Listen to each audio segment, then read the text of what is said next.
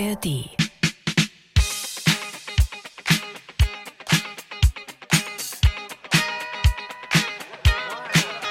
Happy Birthday! Heute vor 20 Jahren, am 15. Januar 2004, hat T-Mobile den Übertragungsstandard UMTS freigeschaltet und damit Tempo ins Netz gebracht.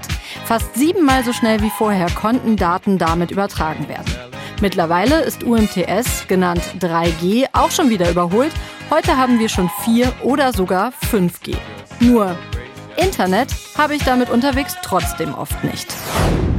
Was ist da los? Das klären wir heute bei 10 Minuten Wirtschaft jeden Montag bis Freitag neu in der ARD Audiothek und wo ihr sonst noch Podcasts hört. Ich bin Susanne Tappe und wenn ihr diese Folge hier gehört habt, dann wisst ihr nach nur rund 10 Minuten, woran es liegt, wenn ihr mal wieder kein Internet habt und warum das bei vielen unserer europäischen Nachbarn, zum Beispiel den Niederlanden, viel besser läuft. Denn das erklärt uns jetzt mein Kollege Markus Plettendorf. Hallo Markus. Hallo Susanne. Wie flächendeckend ist die Versorgung denn, Markus? Ja, das äh, erhebt die Bundesnetzagentur mit schöner Regelmäßigkeit. Äh, Gibt es eine Karte, kann man sich das auch ganz nett angucken. Und äh, laut Bundesnetzagentur steht der aktuelle Standard 5G auf 90 Prozent der Fläche Deutschlands zur Verfügung. 4G bietet jetzt kommt eine kleine Einschränkung, jeweils mindestens ein Netzbetreiber, sogar auf 97 Prozent der Fläche an. Also äh, klingt erstmal, als ob das richtig fleckendeckend alles da ist, aber in der Praxis, äh, du hast es gesagt, äh, das ein oder andere Loch ist halt eben doch noch da. Ja, also ich kann mir nicht vorstellen, dass ich immer in 10% der Fläche im Kreis fahre, aber bei der Bahnfahrt kommt bei WhatsApp dann plötzlich trotzdem nichts rein. Übrigens verdächtigerweise auch in dem sonst extrem nervigen Gruppenchat nicht mehr. Und beim Autofahren findet dann Google Maps plötzlich die Adresse nicht. Das fühlt sich jetzt ehrlich gesagt nicht nach einer guten Abdeckung an. Ja, deine gefühlte Wahrheit, die ist da auch äh, gar nicht so ganz verkehrt. Man muss nämlich ein bisschen unterscheiden zwischen weißen Flecken, also da geht dann wirklich einfach gar nichts. Oder die nennt man graue Flecken. Das heißt, da gibt es nur ein oder zwei Anbieter, die 4 oder 5G in dieser Ecke anbieten. Und naja gut, äh, wenn ich dann eben bei einem anderen Anbieter bin und nicht eben bei dem einen, der dort anbietet, dann reißt äh, meine Verbindung eben ab gibt auch Daten darüber. Das Vergleichsportal Verivox hat äh, die gerade mal ausgewertet und festgestellt, also wenn man die grauen Flecken dazu sind, also von unterversorgten Flächen in Deutschland spricht, dann reden wir nicht über 10, sondern über 16 Prozent, die mhm. unterversorgt sind. Und äh, ja, gucken wir uns die Bundesländer ein bisschen an. Baden-Württemberg, Rheinland-Pfalz, Hessen, Bayern, da sieht's besonders übel aus. Und um deine nächste Frage gleich vorwegzunehmen, warum tun die Anbieter denn nichts? Ähm, die bauen schon ihr 5G-Netz zügig aus, machen das aber eben gerne in den Ballungszentren.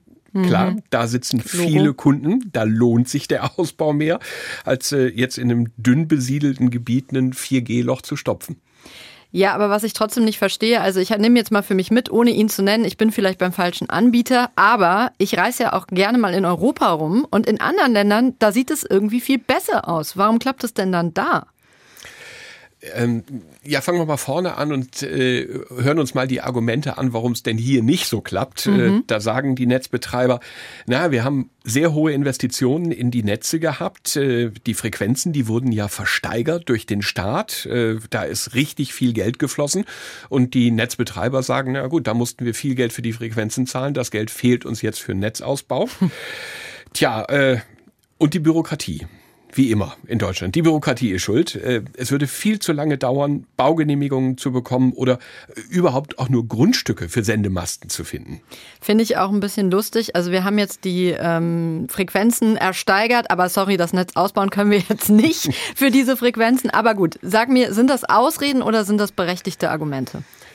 Also äh, Bürokratie und Grundstücke, das sind mit Sicherheit Argumente, die man ernst nehmen muss. Äh, da ist zwar ein bisschen was passiert im Bürokratieabbau, es geht manche schneller als noch vor ein paar Jahren, aber wir haben häufig auch Proteste und Einsprüche von Anwohnern, die haben Angst vor Strahlenbelastung und dann verzögert sich so ein Netzausbau oder die Installation einer neuen Antenne. Aber ich hatte es auch vorhin schon gesagt, man muss eben die andere Seite auch dazu sehen. So richtig Druck und Lust, die Löcher zu stopfen, haben die Netzbetreiber jetzt auch nicht unbedingt. Einfach, äh, es leben wenig Menschen da, das Netz wird wenig genutzt, äh, da ist nicht sonderlich viel Geld zu verdienen. Also außerhalb von Metropolen, ne? Genau. So. Und äh, jetzt hast du die Frage gestellt, warum es im Ausland denn besser funktioniert. Ähm, da gibt es oft eine Verpflichtung der Anbieter, dass die sich ihre Netze gegenseitig zur Verfügung stellen müssen. National Roaming heißt das. Das gibt es hier auf freiwilliger Basis auch.